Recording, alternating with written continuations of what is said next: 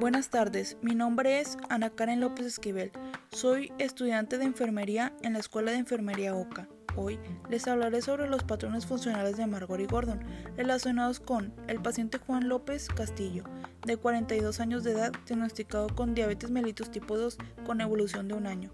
Los patrones alterados son percepción de la salud, el estado de salud es regular, pero en ocasiones tiende a sentirse mal. Usualmente es cuando la glucosa capilar es menor a 140.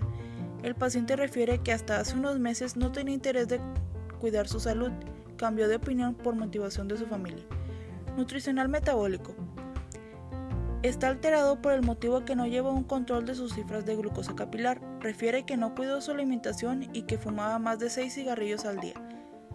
3. Patrón de sexualidad y reproducción. Refiere disfunción eréctil con evolución de meses, no especificando cuándo.